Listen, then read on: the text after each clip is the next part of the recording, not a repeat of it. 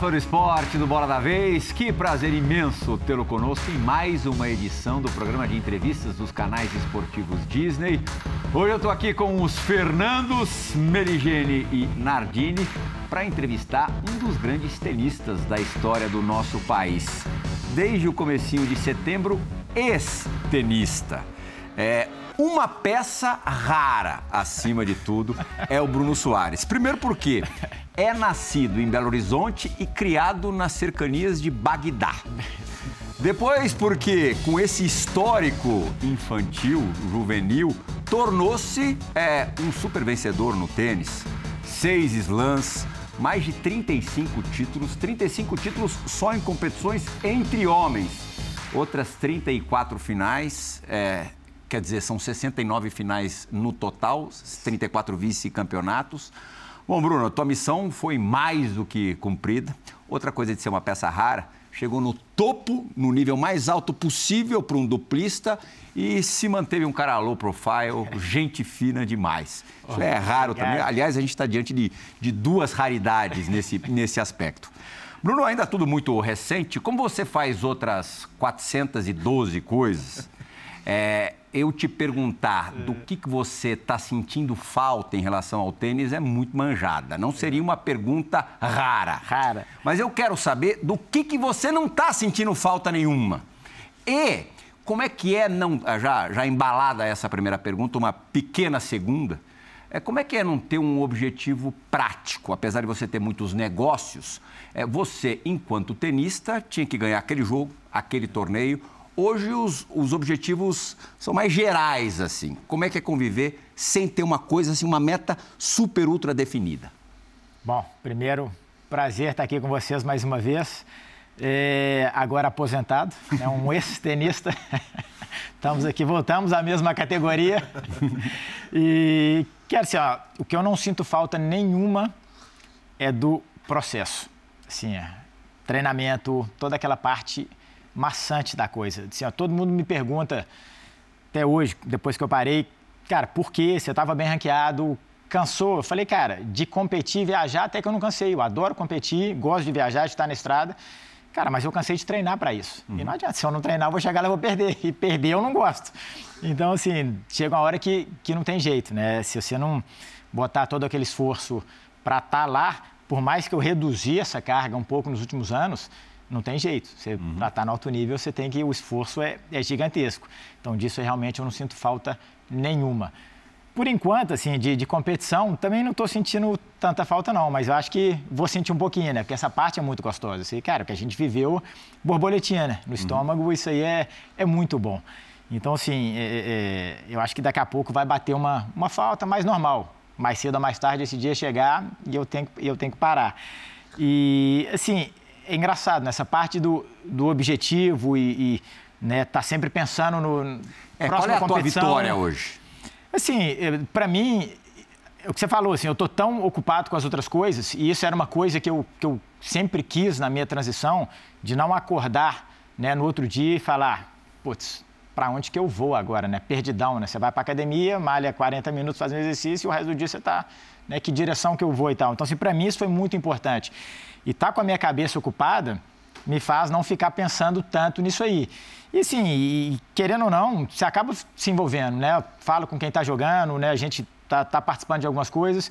Então, para mim, acho que a, a, transição tem sido bem, bem saudável nesse sentido, de, cara, já estar tá encaminhado para uma direção não tão competitiva, acho que não tão, não vou falar prazerosa, porque eu gosto, eu gosto desse tipo de trabalho, mas não tão emocionante nessa, na sensação da adrenalina, daquela constante energia que você tem dentro de um esporte competitivo, mas também muito gostosa e que uma hora iria chegar.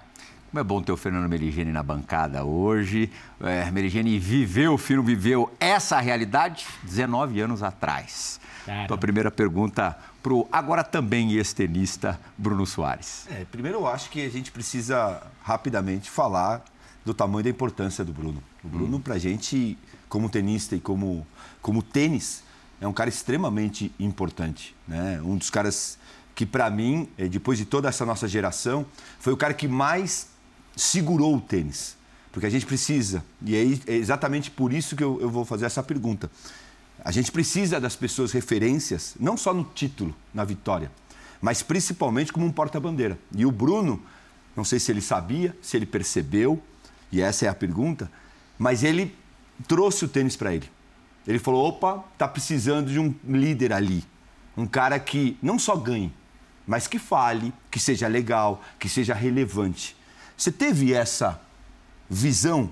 Porque você fez muito parte dessa nossa geração, jogou Copa Davis ali na, na, na saída do Guga e tudo, e de repente a gente tinha grandes jogadores, mas pouca gente que se expunha, pouca gente que falava. Você é tímido, a gente sabe disso, mas você tomou essa, pra, na minha visão, esse lugar.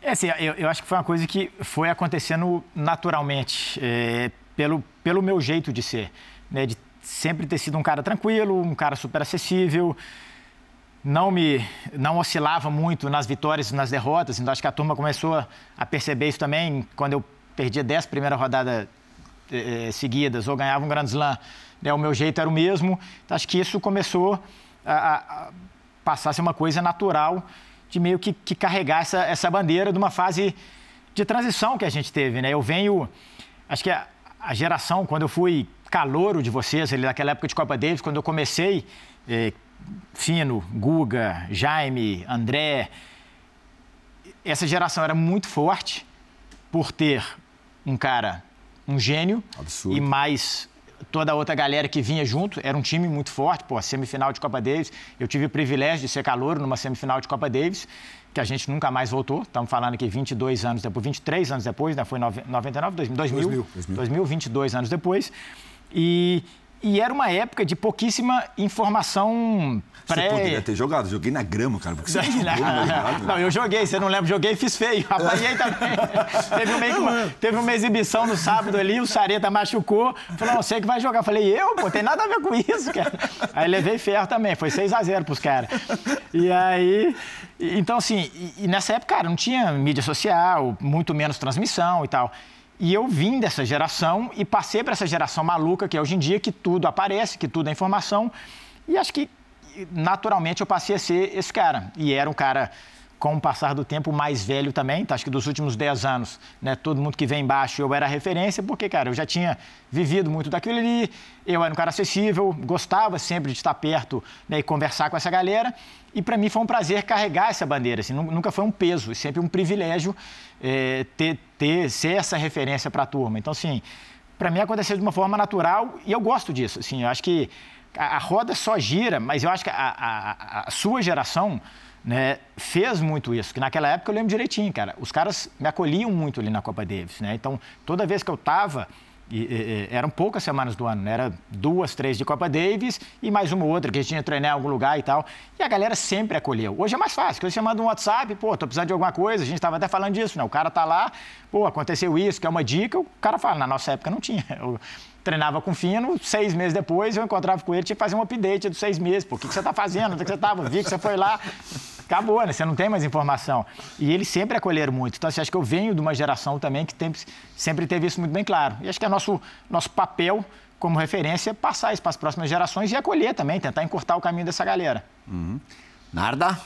Brunão, é, a, sua, a sua carreira e o seu, a sua transição é, de tenista para ex-tenista, talvez é, você seja um case, um, um, masterclass de como parar, de como se preparar para acordar no dia seguinte e não perguntar para onde eu vou, o que, que eu vou fazer. É. É, eu lembro da, entre tantos casos da aposentadoria do Marcos, ex-goleiro do Palmeiras da seleção brasileira, que ele parou de jogar e a mochila dele de ir para o treino ficou pronta no quarto por semanas, é. porque ele não tinha ânimo para ir ali desfazer a mochila. É. Você ao contrário, você já acordou no dia seguinte, ok, eu tenho outras tantas coisas para fazer. Agora, você disse agora há pouco, é, eu fui diminuindo um pouco a intensidade de treinos e, e coisa do tipo. É, acho que desde os Brian e vocês também têm, obviamente, mérito em segurar essa bandeira hasteada é, das duplas, embora muita coisa ainda tenha que ser feita é, a dupla exige mais do jogador do que na época que o Fino jogava, por exemplo. Uhum. É, como é que foi conseguir essa conciliação, se manter no alto nível e contar com a compreensão do seu parceiro?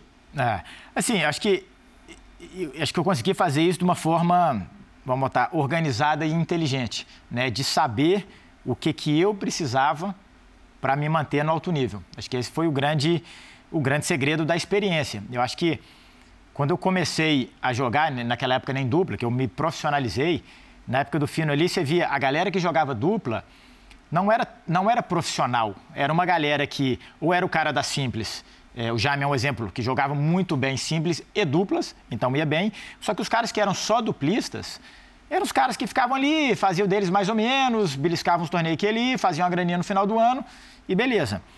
Quando a premiação da dupla foi aumentando, o esporte foi crescendo, veio uma galera que enxergou isso aí e profissionalizou muito essa trajetória. E acabou engolindo essa, essa galera mais velha e os caras foram embora. Então, a minha geração já vem de uma geração que percebeu e falou assim, cara, se você não for ultra profissional, como os caras da Simples são, não tem jeito. Então, sim, eu acho que eu, eu já vinha com uma cabeça de Simples, que eu já tinha, tirando os dois anos da lesão, mas eu tinha seis anos já tentando jogar Simples, né, tomando porrada em Challenger, ralando, ralando, ralando, de uma escola deles que treinava seis horas por dia. Então, assim, eu já tinha essa mentalidade. Então, para mim, essa, essa transição para dupla, eu segui no mesmo, no, no mesmo Por que ritmo. você acha que essa mentalidade mudou do duplista? Porque o cara, a, a galera viu que, que tinha uma, uma brecha nisso aí. Para mim, assim, quando eu olhava, cara, eu olhava os caras jogando assim, eu falava, cara, eu, eu não estava lá porque eu estava jogando simples em Tchad, mas as poucas vezes que eu via, eu olhava e falava, cara, eu sou melhor que esses caras. Pô, e o cara era 16 do mundo. Então, assim, eu falei, cara, o que, que eu preciso fazer? Tá lá, treinar, e eu via que os caras. Então, assim, a galera percebeu isso. Os caras começaram a treinar muito, viajar com fisioterapeuta. Pô, na, na, época os caras não treinavam direito, ninguém viajava com coach. Era só um negócio... jogava o finalzinho da tarde, só... era o jogo. Exato, e eu, era uma coisa meio que quase extremamente casual, né? Tipo, o cara ia lá. A não ser os Brian, né? Curtir. É, não, mas os Brian são dessa geração, que eles são, sei eles lá, dois, um pouco, né? dois, três anos jogaram simples. E foi um dos caras que, que, que vieram. Porque se você pegar os Woods, referência antes, os dois jogavam simples. Então, cara, a cabeça dos caras é outra. O Elton e o Harkins também. A mesma coisa, jogavam simples pra caramba. Então, os Bryans vieram com essa mentalidade e eles trouxeram uma energia muito grande. Então, cara, eles engoliram uma galera, os caras treinavam pra caramba e a galera que veio atrás falou, cara, a gente tem que profissionalizar. Você viu os caras começando a viajar, viajar com fisioterapeuta, né, com tudo. E aí profissionalizou. E nesse último movimento dos últimos 10 anos, cara, premiação aumentou muito. Visibilidade hoje, cara, quando a gente começou a jogar, você assistia a quadra que a TV estava mostrando. Hoje você assiste todas as quadras. Então, todo mundo está se assistindo o tempo inteiro. Você está aparecendo, você tem uma visibilidade muito maior. Então, assim, o seu leque aumentou absurdamente também na dupla. Então, assim, ou o cara se profissionaliza ou ele não vai chegar. Uma pergunta que todo mundo faz no, no dia a dia é assim: pô, Bruno, número 2 do mundo de dupla, ganhou 35 torneios, 6 grandes lãs. Por que, que ele não joga simples? Conta para, acho que para o fã de esportes, Onde está essa conta e onde foi a tua decisão de não jogar simples para jogar, para se focar? Eu lembro um pouco dessa, dessa tua transição. Você começou na simples. Ah. Não dá para jogar dupla? A pergunta para muito mais para a galera, né? E para você é. explicar um pouquinho. Dá, dá. Você tem que ser bom nos dois ou ruim nos dois. Você está no mesmo lugar. Só que você tem que estar tá equiparado. Eu, no meu caso, não sabia, eu achava que eu, que eu poderia ser muito bom na dupla. E eu comecei a perceber que o, o meu verdadeiro nível na simples, ele era intermediário. Que poderia ter feito uma carreira legal ali, tá entre 100, 150, de repente, no meu auge ali, eu cheguei a ser número 221. Acabei machucando nessa época, mas eu comecei a enxergar que meu potencial era ali. 150, de repente, era o, o, o meu número. E aí eu olhava falava, ok, sendo 150 do mundo, o que, que eu posso ter, onde, que torneios que eu vou jogar, é, botar na balança. E na dupla, o que, que eu acho? Cara, eu acho que eu posso ser muito bom. Não tinha a menor ideia do tamanho do muito bom, mas eu acho que eu posso ser bem melhor que isso. Ok, o que, que eu vou jogar? vou jogar Grand Slam, Master 1000, tem muito mais chance de conquistar títulos e tal. Botar na balança e tá. A partir do momento que você toma essa decisão, onde na simples você vai ser 150 e na dupla você tem condição de ser top 30, não tem jeito de fazer os dois. Então, isso é o porquê de não jogar simples. Se você consegue ser top 50 em simples e dupla, você vai. Ou você é 150 nos dois, como eu falei, e joga também só isso. Então, essa é a decisão. Você tem que botar na balança o que, que vale a pena para você, porque se você não conseguir chegar na simples e for muito bom na dupla, não tem jeito de conciliar. Bruno, quem foi o parceiro da sua vida e qual foi a separação é, que você mais lamentou?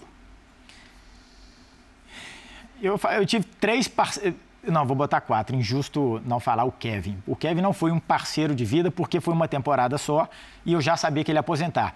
Mas o Kevin teve um impacto muito grande na minha vida porque, primeiro, eu tive o privilégio de jogar com ele no meu primeiro ano como, como duplista 100%. Na temporada de 2008 foi uma temporada de, de confirmação ali que eu, que eu poderia estar lá. De 2009 foi a, a primeira que realmente estava inserido já nisso aí. O Kevin tinha 37 anos, ia aposentar, falou, é minha última temporada, vamos jogar junto. Cara, e eu chegando ali com 27, 27, né? 2000 e... Sei lá, Você é tá com quarentinha. Tô ruim. É. Faz em fevereiro. Exatamente. É. Sou de 82, faz as contas aí que você tá melhor que eu. 2009, 27 São anos. 14 anos atrás. 27 anos. 20, 26, 26 27. 27, é. é. E, então, com o Kevin foi um baita aprendizado para mim. Foi curto, a gente é muito amigo, tinha 10 anos de diferença, mas para mim foi muito importante a presença do Kevin na minha vida. Porque, cara, ele encurtou muito o meu caminho de estar tá jogando os grandes torneios, de como lidar com isso. Eu lembro que naquele ano a gente arrebentou nos primeiros seis meses. E a partir de Wimbledon a gente estava, sei lá, cinco da corrida e eu só pensava no finals. Cara, vou pro finals, vou pro finals, vou pro finals. Óbvio que aconteceu, terminamos em décimo e ficamos fora. Afundei o cara. afundei o cara no segundo, no segundo semestre. Então, assim, então foi muito legal, assim, toda essa parte, viver isso aí e tal. Aí, cara, não tem como falar do Marcelo, foram dois anos de circuito, mais uma vida inteira defendendo o Brasil. E não só em Copa Davis, 12 anos de Copa Davis, mas pô, desde os campeonatos sul-americanos com, com 12 anos de idade. É, Alex e Jamie, são, são, são os quatro. É, cara, com Mate é um cara que eu tive muito sucesso, duas temporadas, mas não é um cara tão próximo de mim. Agora, a mais dura eu acho que foi. Eu acho que foi com, com, com Alex a, a, a mais dura, assim, porque foram por problemas pessoais dele e não por uma ocasião do tênis. Assim. Então, assim, foi um momento muito duro para mim, que a gente era muito próximo. É, a gente estava super bem e por problemas pessoais tivemos que interromper essa parceria, assim. E, e, e ele, assim, ele é um grande irmão para mim. A gente viveu quatro anos muito intensos, que a gente, cara, muito parecido, um momento de vida muito parecido. E então tinha um laço muito forte é, fora da quadra também. Então, acho que essa foi a separação mais, mais difícil. Uhum. Eu? O Brunão, é, você falou de, dos, dos, parceiros e eu, eu lembro que durante uma época, quando você se juntou ao Jamie, é, e teve um período que vocês começaram a ganhar, e aí tem a influência do Murray, tem a influência da Judy Murray, tinha o Lendl trabalhando com é. eles, e aquilo virou uma piada. Tipo, tudo que vocês faziam na quadra, cara, era influência do. The do, Lendl Effect. Do Lendl, né? exato. Os efeitos de, de Van Lendl com. Conta um pouco dessa, é. Dessa história, dessa convivência é, do combo Murray. É, porque, cara, é. tem muita história e é. o Murray é uma aula, né, cara? O é, Andy. Não, to, todos ali são uma aula, cara. Impressionante. Assim, é uma família. Até o pai que não aparece nunca é uma aula. O cara mais low profile do mundo é ele. E a, aquela família é uma família especial. Assim, a, a Judy é uma figura, é uma referência ali no Foi tênis. Foi do Fernando, você sabe, não, né? Cara, ela, é, ela ama o Brasil, ama os brasileiros.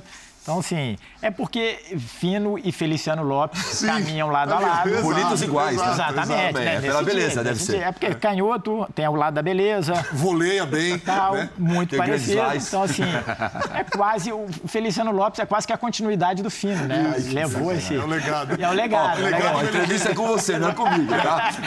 Então, assim, Judy não tem jeito, né? Foi paixão, só atualizou, só deu um update no software, né?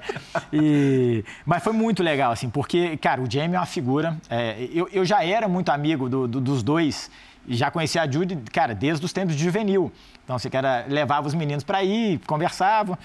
E, e cara, e o Andy, naquela época, ele foi porque ele foi número um do mundo, estava no auge cara, ter o Lendel por perto é um privilégio. E o Lendel é o outro que é a figura, cara. Você acha que é aquele cara mais sério né, do tempo que ele jogava e ele só fala besteira o dia inteiro, cara. Então, assim, e aí começou o negócio do Lendel Effect, porque tudo que acontecia era piada interna. Tipo assim, o Andy, sei lá, ia servir um salmão, ah, é por causa do Lendel, não sei o quê. Aí ele ganhava na bolinha de gude, não, é o Lendel, não sei o quê. Aí ficou, e tudo que a gente fazia começou a fazer, não, é o Lendel Effect. E, mas foi muito legal poder viver aquilo, assim. Eu tive... E, e, seis anos com, com, com o Jamie, né? Quatro, depois dois. E foi, foi muito especial para mim em tudo. E viver o oposto do Andy também foi, foi interessante, né, cara? Uhum. Porque foi do céu ao inferno, cirurgia, cirurgia dando errada, fazendo mais uma, sem jogar. E, e, e é um cara que é, uma, é, é um absurdo a força de vontade que aquele ser humano tem. O Jamie é um cara muito profissional também, mas acho que o Andy é, é, é cara, fora, é um dos, da curva, é, né? fora da curva, cara, um dos caras mais impressionantes que eu já vi. Assim, tá, tá, tudo dando errado e o cara continua fazendo 10 horas por dia o que ele tem que fazer. E, cara, e jogando e perdendo de primeira, e você vê no outro dia o cara treinando e, e vi. E, cara, incrível. Então, assim, Para mim foi um baita privilégio poder viver é, essa família, né? Tá, tá, tá por perto de, de tudo que acontecia ali. E, e são seres humanos, seres humanos muito diferenciados também, pessoas muito do bem. Então foi, foi muito bacana esse, essa oportunidade. Você falou família, daqui a pouquinho eu vou chamar a pergunta de um irmão seu é, no esporte e na vida, técnico e sócio, técnico barra sócio, mas ainda do Lendel. Me lembro de moleque vendo é, Master de Nova York e o Lendel arrancando as, as sobrancelhas durante o jogo. Ele terminava quase liso. Era genial. E genial, muito louco, né? Aquela loucura genial. E hoje ele é uma estátua de cera quando tá no box, né? Não, fala não nada. nada. Não, que você olha, parece que é o cara mais sério do mundo, é. cara. Aqui acaba o jogo e a câmera vira, ele só fala besteira, cara. Ele é muito engraçado. Então, assim... Vamos lá então para a pergunta do Hugo Daibert. É ex-treinador e sempre sócio do Bruno. Vamos lá. Fala, Brunão, grande parceiro da vida, grande amigo. Primeiro, queria te agradecer por tudo e falar que com certeza eu aprendi muito mais com você né, do que eu pude passar. E a pergunta aqui hoje é o seguinte: quais são os valores, né, os valores que você tem como ser humano que te ajudaram a se tornar esse gênio dentro das quadras? Um beijão, tamo junto, valeu!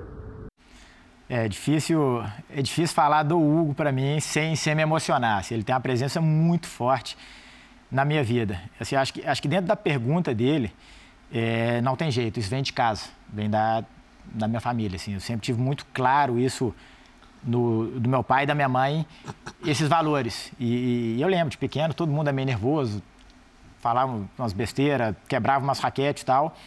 Cara, e minha mãe sempre foi muito assim, cara, eu não tô nem aí com o seu resultado. Você tem que ter atitude. Era, eram duas coisas lá em casa. Era que meu pai falava, a minha mãe me acompanhava mais no dia a dia, porque meu pai estava assim mais trabalhando, ela via mais um pouco da parte tenística e da parte de educação ali. Meu pai era muito simples. É, cara, a gente apoia, a gente ama que você faz esporte, a gente vê que é o seu sonho, você só precisa passar de ano. Tão simples quanto isso. Seu compromisso é no colégio, se você passa de ano, você vai competir, você vai viajar. E minha mãe era que ficava no dia a dia ali. Teu era... pai é cabeça de engenheiro civil. Engenheiro civil e é. prático. Meu pai sempre foi muito prático. Não é. tem muita conversa. Ó, a nota tá boa, o tênis vai acontecer. A nota tá ruim, o tênis não vai acontecer. E para mim era tão simples quanto isso.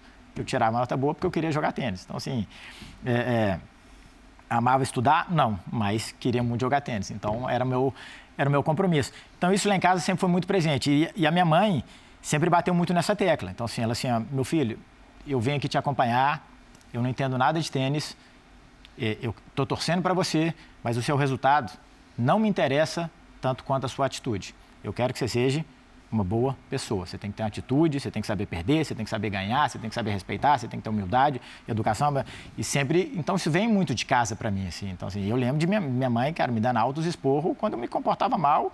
E, assim, ó, não, não tá nem se eu tinha ganhado, perdido, fui campeão. Então, assim, isso foi muito presente para mim, assim. É, então, vem, vem de casa isso. Acho que meus irmãos também, eu sou mais novo, é, são pessoas também que sempre, né, são, são muito do bem e muito na mesma linha lá de casa.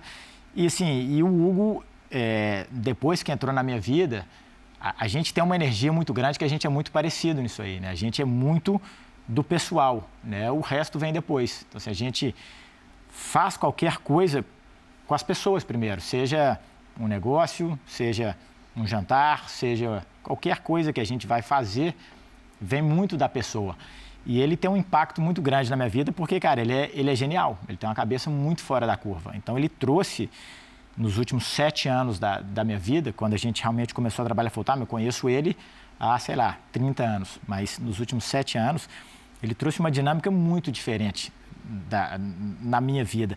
E ele foi muito genial porque ele, ele entendeu muito rápido quem que era o Bruno no dia a dia. Então, assim, ele, ele, ele soube me moldar do jeito que ele acreditava, mas com uma, com uma clareza muito grande em quem eu era, qual era a minha essência, as coisas que, que me incomodavam, as coisas que eu gostava, como tirar o meu melhor. E então, sim, ele foi ele foi a minha referência. Eu costumo brincar que ele é treinador, sócio, babá, mentor. Ele é tudo, porque ele, ele entrou na minha vida em tudo. Tudo. Então, assim, todos os momentos pessoais ele estava presente, ele é o primeiro cara que eu ligo. Então, assim, é, é, é, é o impacto que ele, ele tem, né? Mas ele teve na parte tenística dos últimos sete anos é, é gigantesco na minha vida. Uhum. Você falou no começo sobre o processo que te fez parar de jogar, né, no sentido da, do dia a dia do treino. Você falou de valores agora. Você falou de técnico agora. Você vai chegar, provavelmente, você vai se fazer essa pergunta de algum tempo, de repente, quero ver se você consegue responder hoje. A gente se faz a pergunta: tem tanta gente boa que não chega? Uhum. E aí, quando te perguntam por que, que você chegou, é muito fácil. Ah, porque eu trabalhei. Tá, todo mundo trabalhou. Ah, porque eu quis. Será que você quis mais do que Os aquele outros. menino da tua idade? É. Um monte de cara que jogava bem na tua idade. Você tem alguma resposta para por que o Bruno foi desse tamanho? É, eu não sei se é a resposta, eu tenho o que eu acho. Eu não sei se é.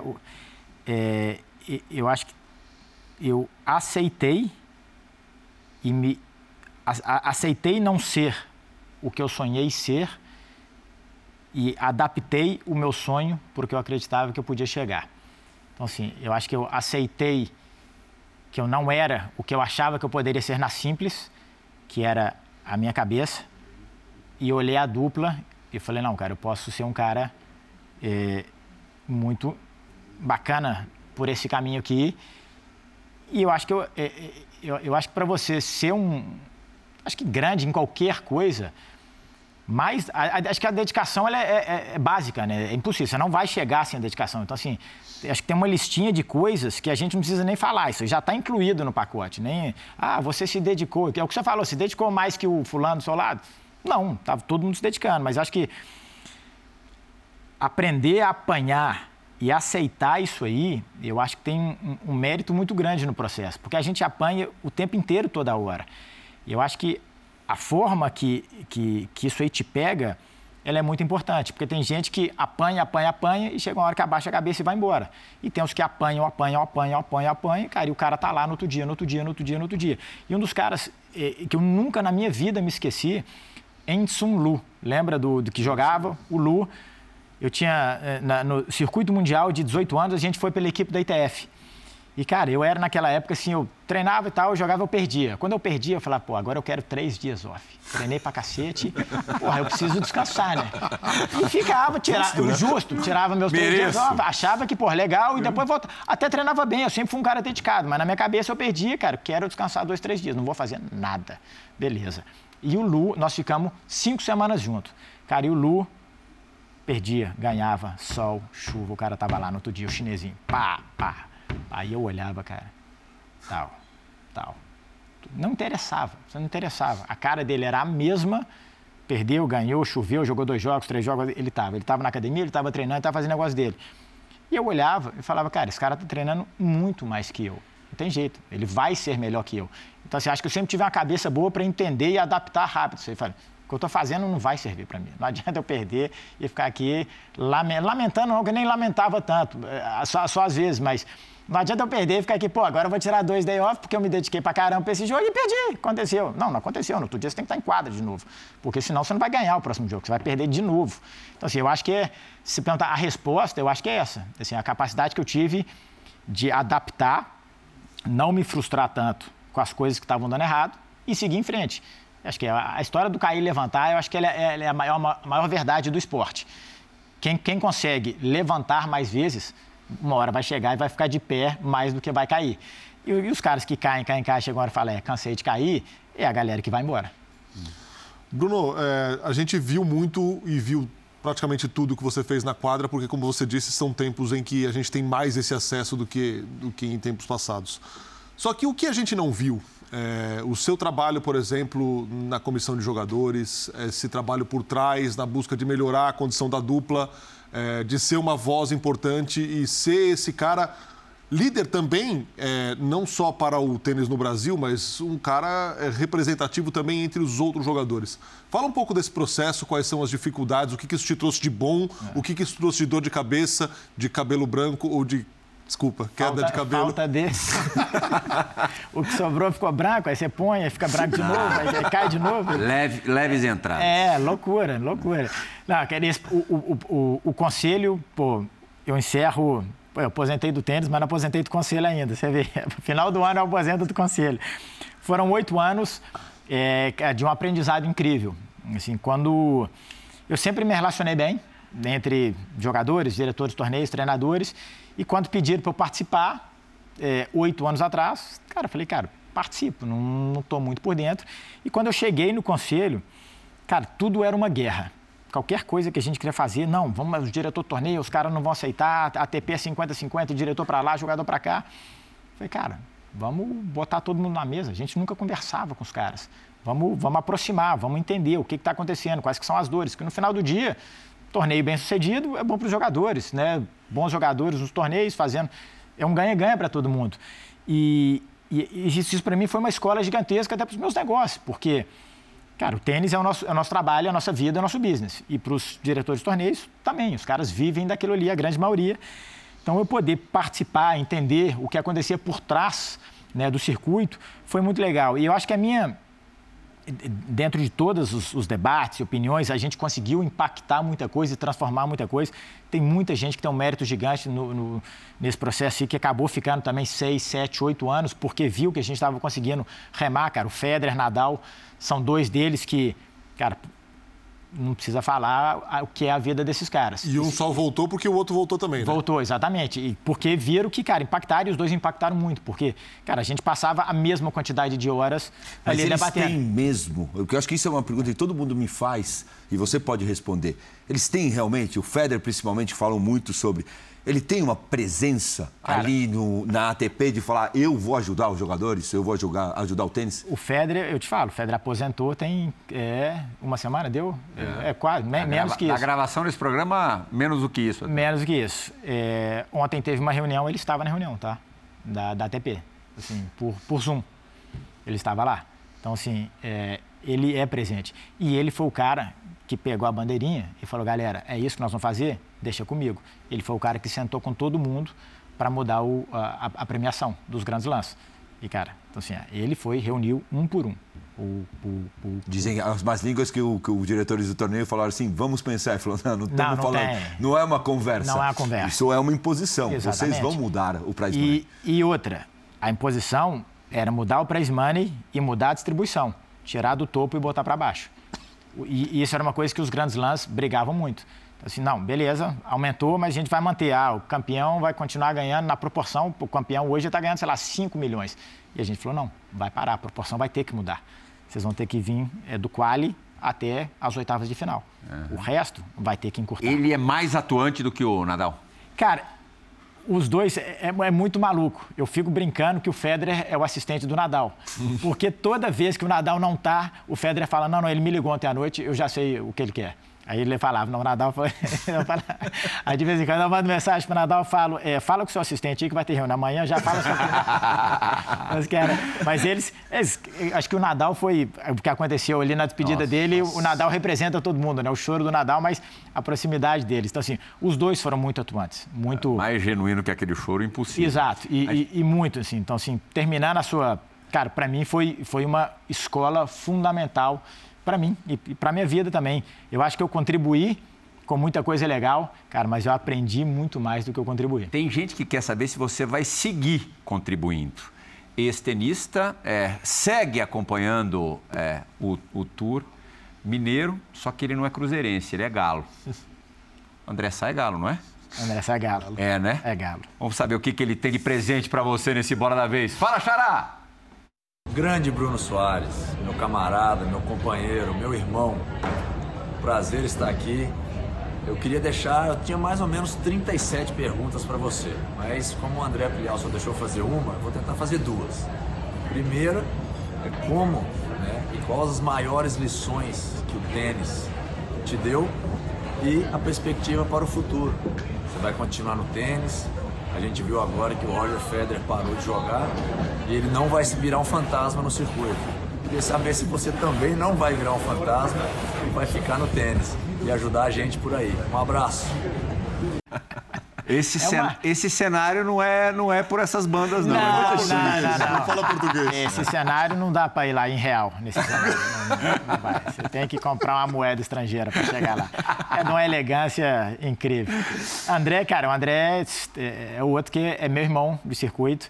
É mais um que, que veio dessa geração e, e sempre me acolheu. No início da minha carreira ali foi o momento da, que o André perdeu um pouquinho de ranking de simples antes dele fazer a transição para dupla.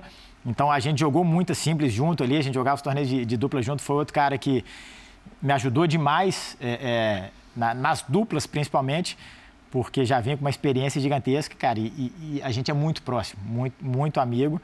E nem lembro as perguntas dele. O que, que ele perguntou? Ensinamento do tênis e se se você vai você- virar fantasma. Você não vai virar Cara, fantasma. é, vamos pela segunda primeiro. Fantasma, cara, com certeza não. Eu sou um apaixonado por tênis, pelo esporte. Sou apaixonado pelas, pelas competições. É, quero estar presente. A gente já está envolvido né, com, com o nosso braço de tênis lá com a Fly. Hoje a gente tem 500 pessoas na Fly jogando tênis, de 4 a 80. Então, assim, essa parte já é muito legal. Eu acho que agora o meu papel é me envolver mais. Ele já existe. Né? O Bruno ajudava aqui e ali, quando podia. Eu acho que agora o meu papel é me envolver mais. Mas também quero poder ajudar, com, acho que com tudo que eu aprendi nos últimos 22 anos como profissional, mas também nos últimos oito anos como, como membro do conselho. É, e estar presente em alguma coisa. Quero sim, eu gosto Mas muito. teu prazer é maior na formação. Cara, eu, eu gosto, eu gosto de tudo. Assim, eu acho que eu, eu, eu não tenho capacidade hoje de ser um treinador de tênis. Para eu ser um treinador de tênis, eu preciso é, é, estudar, Qualificar. me qualificar. Então, sim, eu tenho uma bagagem muito grande como jogador de tênis, tenho uma experiência muito grande dentro do circuito. Se eu quiser ser treinador de tênis, eu preciso me qualificar. Provavelmente eu vou fazer isso aí para aumentar meu conhecimento do esporte. Mas acho, cara, a, a formação é muito legal. Cara, eu tenho um prazer enorme em ver né, a- a- o crescimento de um jogador como ser humano, o cara que pô, a gente consegue mandar o menino para os Estados Unidos, ou um cara que vira profissional. Isso é muito legal, mas eu também. O, o alto nível é muito, é muito bom, né, cara? Você vê o tênis na sua essência jogado pelos melhores do mundo, isso é muito bom. Então acho que não vou ser um fantasma. É, esperando o meu convite para ir para a Austrália, né? Já que ele é um Ele dos- manda, né? ele manda naquilo ali. Relaxa né? que eu já parei faz tempo ele, ele ainda não mandou. É, Se não- ele mandar pra você, vai mostrar que é muito mais teu amigo. Aí tudo bem. Tá, tá tudo- vamos junto, então, para não dar confusão para ele. E acho que, e da outra pergunta, os maiores ensinamentos que o esporte me deu, eu acho que são os valores. É, eu acho que o, o- o- o esporte geral, eu vou falar pelo tênis, mas o que a gente passa dentro de uma quadra de tênis, você não consegue replicar isso dentro de casa ou, numa, situação de vida. Assim, é um lugar que né, você chora e a mãe não escuta. Então você tem que se virar, você tem que fazer acontecer e você tem que sozinho, quando você está naquele momento, né? Obviamente você está dentro de um time, mas naquele momento no jogo você tem que achar a solução e as respostas para os seus problemas.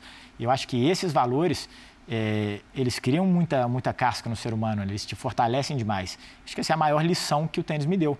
Para a vida de uma forma geral. Acho que quem vem do esporte competitivo leva uma certa vantagem, vamos botar do, do- da pessoa que teve uma vida normal, digamos assim, né? do, do- do processo normal, eh, porque acho que está muito mais acostumado a lidar com essas Aprender a se virar. aprender a se virar, aprender a achar solução, aprender a achar resposta e a levar porrada. E na vida a gente leva porrada todo dia, toda hora. E você tem que olhar, sorrir, sacudir a poeira e ir de novo. Não tem jeito. Acho que esse é o maior ensinamento que o esporte me deu. Li outro dia eh, algumas pessoas comentando eh, a respeito da. O tênis teve várias transformações. Né? Você, como um cara que jogou muito tempo e até uma idade de 40 anos, diferente do que jogava a nossa geração, você pegou várias. A gente vê que as quadras estão muito mais niveladas, a gente vê uma, uma, um cuidado com os jogadores diferentes da ATP. Existe agora uma, uma conversa a respeito de mudar, e não sei se isso no bastidor se é de pessoas, se é- são as pessoas ou realmente é da ATP, de mudar um pouquinho da quadra, porque a quadra está tudo muito padronizado. É, Para onde vai o tênis? Na, na tua visão de tantas transformações, vamos voltar a ter o cara saque e voleio, com um pouco mais de, de mudança, ou não? Realmente a turma mais robótica, muito forte, e é isso, galera, molecada, faz físico, E porque vai. esse é o lado. É, eu acho que é mais ou menos por aí. Se eu, se eu tivesse que prever, eu acho que é isso. Acho que quando eu, quando eu comecei a jogar, que a, a sua geração que viveu isso, cara, você tinha muito claro as quadras, os pisos, os negócios. E, e você tinha um tempo do ano que, cara, você jogava em determinado piso que você fala, cara, esquece, eu não vou ganhar nenhum jogo aqui, paciência, daqui a pouco chega o meu circuito. E beleza, aí é, aí é a opinião de cada um, é legal, não é, é melhor, é pior. Eu acho que é uma coisa super pessoal, né? Tem gente que detestava assistir o Wimbledon porque só tinha um saque e um voleio no máximo. Agora não gosta de assistir o Wimbledon porque perdeu a característica de grama. Então é uma coisa super pessoal. Mas a transformação que eu vi da de 22 anos atrás, quando eu comecei, né, da, da sua geração, Guga, né, Jaime ali, para hoje, é isso, cara. Tá todo mundo muito forte e muito bem fisicamente. Assim, a galera, você vê uns, cara, uns Tiafo da vida, os Rublev que a gente estava falando, esses caras, os caras são muito fortes, muito rápido, muito al alcaraz. Olha isso, com, é. com 19 anos, cara. O cara jogou, bateu o recorde de horas na quadra com 19 anos. E dois dias depois estava jogando Copa Davis. Não, e sorrindo, cara. Você não vê nem ele cansado, nem me dando uma bufadinha, pô. Respira. Cara, parece que tem um tubo aqui atrás de oxigênio. Então, assim, eu acho que Atletas. esse é atletas. Eu acho que essa galera chegou numa força física, numa preparação tão forte que acho que a quadra não vai influenciar. Eles vão dar um jeito de conseguir chegar na bola, de, né, de, de, de fazer o jogo ficar mais longo. Eu acho que seria legal dar uma, uma, uma variada um pouco. Eu não, eu particularmente, aí como eu falei, opinião pessoal, eu não gostava dessa época, quando uma quadra era muito rápida, a outra muito lenta, e as quadras rápidas não aconteciam muita coisa, assim, o jogo, o jogo era mais chato, eu acho que o jogo é mais legal hoje em dia, mas eu acho que cair na, na mesmice de ser exatamente igual quase tudo, eu acho que a gente pode dar uma, dar uma variadazinha para trazer gente um pouco diferente, algum, um estilo um pouco diferente. Hoje é quase impossível você jogar saco voleio, né? Pouquíssima gente sobrevive, sobrevive com isso, mas vamos lá, se eu tivesse que, que prever, eu acho que vai continuar muito na linha do que está hoje. Muito físico, ele é extremamente técnico também, mas eu acho que o físico faz o cara chegar na bola e conseguir executar uma boa jogada técnica. Uhum. O, essa questão da quadra é só mais um dos aspectos do, do enorme jogo de interesses que existe no circuito, ah. uma enorme variedade de jogadores, de culturas, de pensamentos.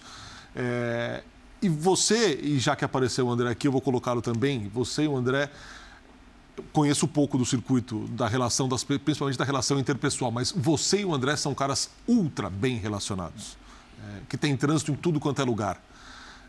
Como é que é num esporte de tanto ego, de tantos interesses pessoais, de tanta grana, conseguir fazer esse meio campo e, cara, transitar tão bem? Eu, o André, a gente é muito parecido, né? O André também mineirinho e tal. A, a gente tem um, um, uma personalidade parecida fora da quadra. Dentro de quadra a gente é bem diferente. O André é um pouco mais esquentado do que eu. Pouco? um pouquinho, só um pouquinho. O André, e o André é o oposto fora de quadra, né, cara? É um relax é, é, danado, cara. Então, assim, a nossa personalidade sempre foi muito... O André até bem mais que eu, ultra competitivo dentro de quadra Cara, acabou o jogo, cara. O André é o cara que conversava com todo mundo. E eu aprendi muito disso dele, assim. Eu, eu vim muito na, na, na, asa do André, né? De conhecer muita gente através do André, de ser muito amigo do André, andar com ele e conhecer muita gente legal. E André era o cara que sempre sentou para conversar. E isso é, é, eu sempre gostei de fazer. E, e, vendo o André fazendo também, eu via que, cara, funciona. Então, se eu tinha um problema com alguma coisa, alguma dúvida de alguma coisa, cara, eu não perguntava o fulano para falar com o ciclano de Beltrano. Cara, quem é? Ah, é o Fino, o Fino é o diretor do torneio. Eu chegava lá, pô, prazer, Fino, tudo bem? Eu sou o Bruno Soares, eu jogo. Pô, tô com uma dúvida aqui, uma sugestão, queria entender o negócio e sentava com os caras. E eu comecei a ver que ao longo do tempo, cara, a grande maioria das pessoas gostavam muito disso. Porque, cara, sempre ficou essa barreira, sempre tinha um muro entre, entre várias coisas, principalmente... Assessor de imprensa ou Tudo, exato. Era sempre muito o grupinho, exatamente. Muito da imprensa também é a mesma coisa. Cara, eu sempre sentei, pô, vamos tomar um café, vamos bater um papo. Tava fazendo alguma coisa, perguntava, conversava. Normal, duas pessoas conversando de algum assunto legal, independente se o cara é o diretor, o jogador, o campeão que perdeu na primeira. Então, assim, acho que com o passar dos anos, por causa desse meu jeito de ser, eu conheci muita gente e fiquei amigo de muita gente. Então, eu tinha uma entrada muito bacana, porque quando eu precisava perguntar alguma coisa ou reivindicar alguma coisa em nome dos jogadores, Cara, os caras pelo menos sentavam e me escutavam. Se a gente ia executar e fazia sentido aquilo ali, era outra história, mas eu conseguia chegar lá e falar, cara, queria bater um papo com você meia hora, cara, pô, claro, vamos lá. Porque esse, esse foi meu jeito de conversar. E o André é assim também. Por isso que, cara, o André hoje está numa posição super importante numa federação australiana por causa disso. É um cara, grande jogador, ultra competente, mas uma pessoa né, que circula em qualquer área com qualquer pessoa. Uhum.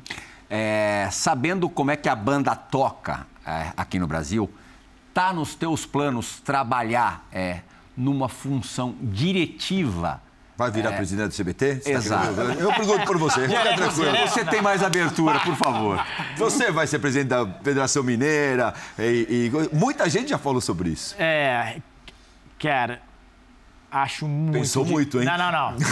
acho muito difícil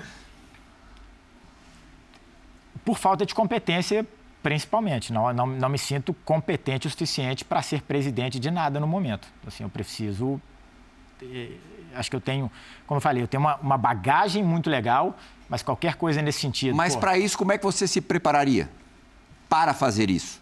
Cara, eu acho que eu tenho que estudar. Uma vontade que eu tenho ano que vem é estudar. Curso, gestão, muita coisa. Então passa pela tua cabeça? Passa pela minha cabeça estudar. É, a outra ponta, eu não sei, um cargo de, um cargo de diretor. Não, não, porque não é uma coisa que eu acho que, que eu ia gostar tanto. É, mas acho que membro de um conselho, de, uma, de algum órgão, de alguma coisa, de algum movimento tenístico? Talvez. Cara, depois que eu passar por cursos e né, aprender sobre gestão e tudo isso aí, talvez eu, eu, tenha, eu tenha capacidade para tocar um negócio como esse. No momento eu não me sinto capaz. Você fala, cara, vai ser presidente da Federação Mineira? Eu falo, não, cara, não, não sei fazer a gestão do, do movimento como esse. Né? Então, sim, eu preciso me especializar, ou me profissionalizar nisso aí e, de repente, com a bagagem que eu tenho, tenística, eu possa fazer um bom trabalho. Última pergunta do bloco, Fino. Você entrou no lado do, do tênis do Brasil. É impossível a gente não, não, perguntar. Como que você vê o tênis do Brasil? É, porque uma coisa é você estar tá dentro, né? É. A gente sempre tem aquele... É, você está 99% do tempo focado, mas você vê. Putz, se fizesse isso, putz, você, querendo ou não, você tem uma. Você tem a Fly, você pegou a molecada, levou para Espanha. Existe muito essa pergunta: o que fazer com tênis? Como que você vê o tênis brasileiro? É, esse é um debate que dá para ter uns 4, 5 programas dele, né? dá, dá para a gente dissecar muita coisa aqui, assim. É, eu acho que eu vejo um momento que a gente está com, com bons olhos, tá? Eu acho que no feminino a gente teve uma transformação gigantesca aí nos últimos anos, cara. Hoje estamos com duas é, excelências, né? duas referências, a Bia e a Luísa. Tem uma turma chegando, né? Que, que a gente teve um feito histórico, que eu acho que chacoalhou geral e foi muito importante para o esporte, não para o tênis feminino, para o tênis, que foi a medalha das meninas. É, acho que isso aí deu uma. Cara, trouxe uma energia muito positiva de duas meninas que são muito legais. Acho que isso foi muito bacana, de histórias muito bacanas. É, cara, então assim, o tênis feminino está tá muito, muito bem representado e, está tá lá. Né? A Bia está beliscando o top 10, a Luísa já estava lá, está voltando agora voltar. de uma lesão e vai voltar, é questão de tempo, né? Ligar o reloginho e esperar que ela vai voltar, leva-se um tempo. Eu passei por isso, uma lesão longa e, e vai chegar. Eu, né? A competência a gente já sabe. E eu acho que o tênis feminino, o do tênis masculino, está vindo. Né? O Thiago Monteiro já é um cara que ele está ali estabilizado, ele tem potencial para ir mais longe, né? ele está circulando entre os 60 e 90 e ele é um cara que tem potencial para beliscar ali um top 40, um top 30 ali no bom momento e eu acho que né, tá com seus 26, 27 mais ou menos, né? Tem tempo, sobra, tem mais 10 anos aí no alto nível, eu acho que ele vai chegar lá.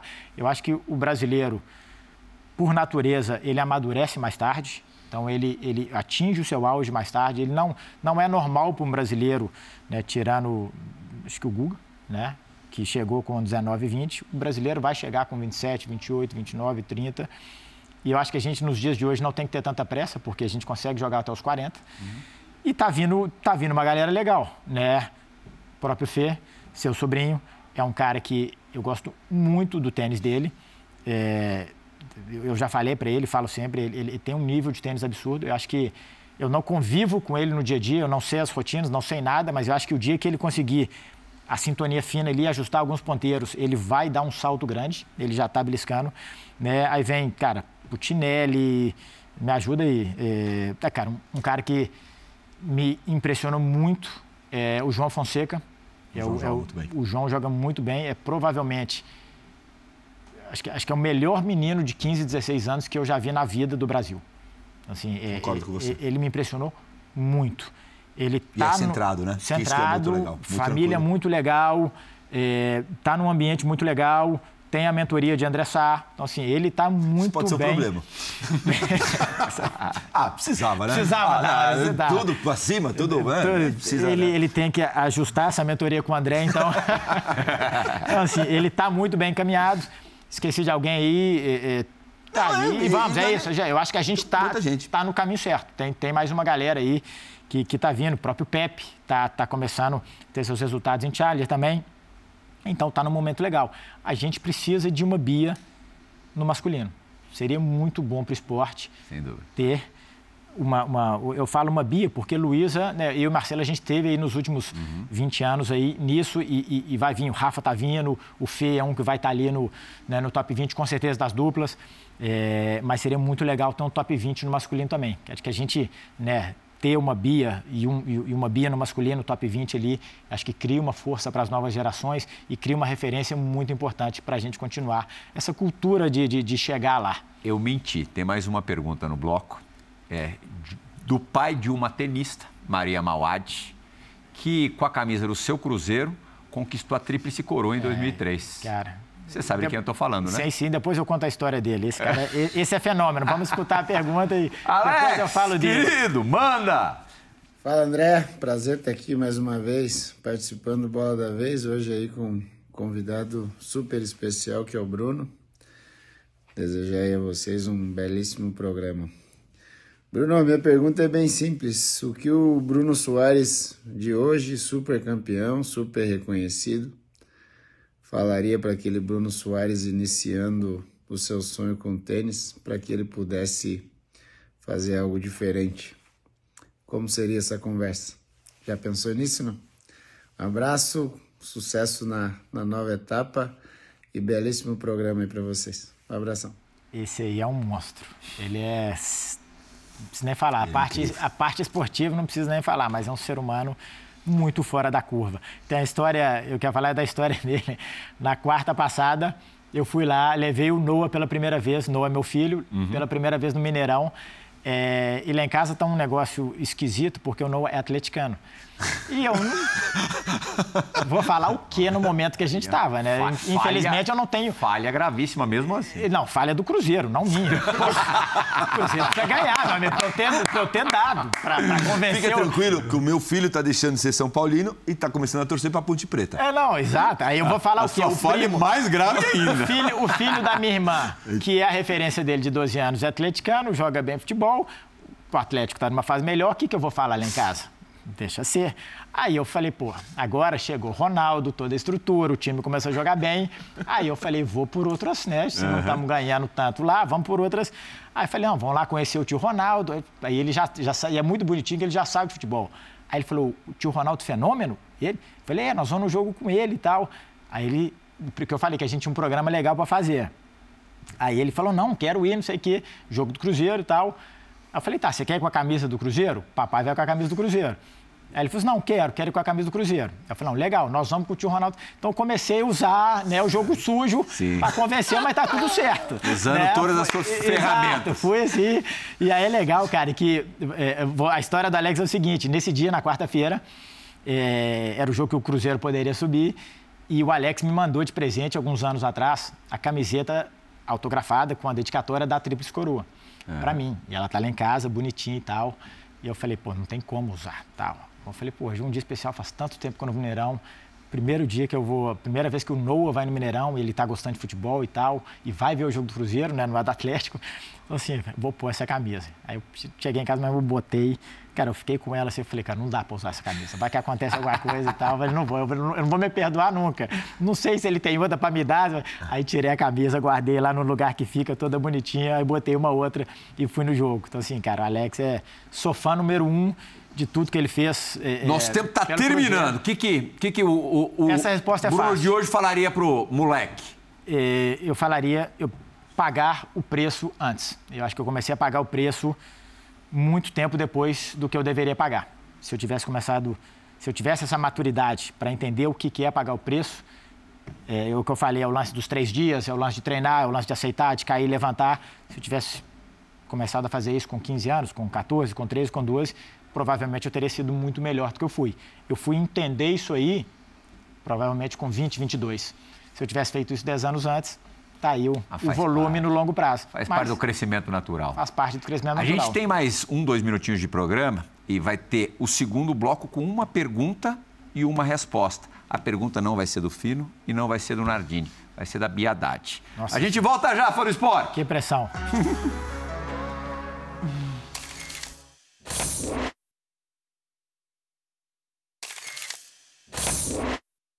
Fala pessoal, tudo bom? Bia por aqui e queria fazer uma perguntinha para o Bruno.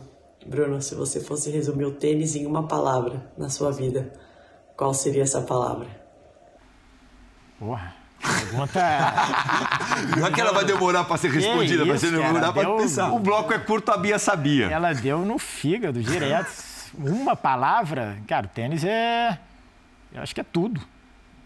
Tênis foi a escola da minha vida. Eu acho que eu aprendi muita coisa, ou a ser quem eu sou dentro de casa, mas o tênis que moldou isso aí, que fez eu realmente trazer esses valores para dentro de casa. Então, tênis, para mim, em uma palavra, foi minha vida, tudo. Minha vida não é uma palavra, são duas, né? Mas tudo tá lindo. tudo, né? Tá lindo, não sei se é a resposta certa. Muito obrigado. Narda, obrigadíssimo. É, normalmente a gente deseja a um ex-atleta, um atleta que acabou de se aposentar, no seu caso pendurar raquete, sucesso. Mas como você é uma pessoa rara, não precisa. Que você, o teu sucesso é natural e, e vai seguir normalmente. Muito obrigado pela entrevista. Obrigado, obrigado pelo convite mais uma vez, sempre um grande prazer. Para o esporte, agradecemos demais pela companhia, sempre muito bom falar de tênis. É, o Bora da Vez retorna na semana que vem. Tchau, tchau.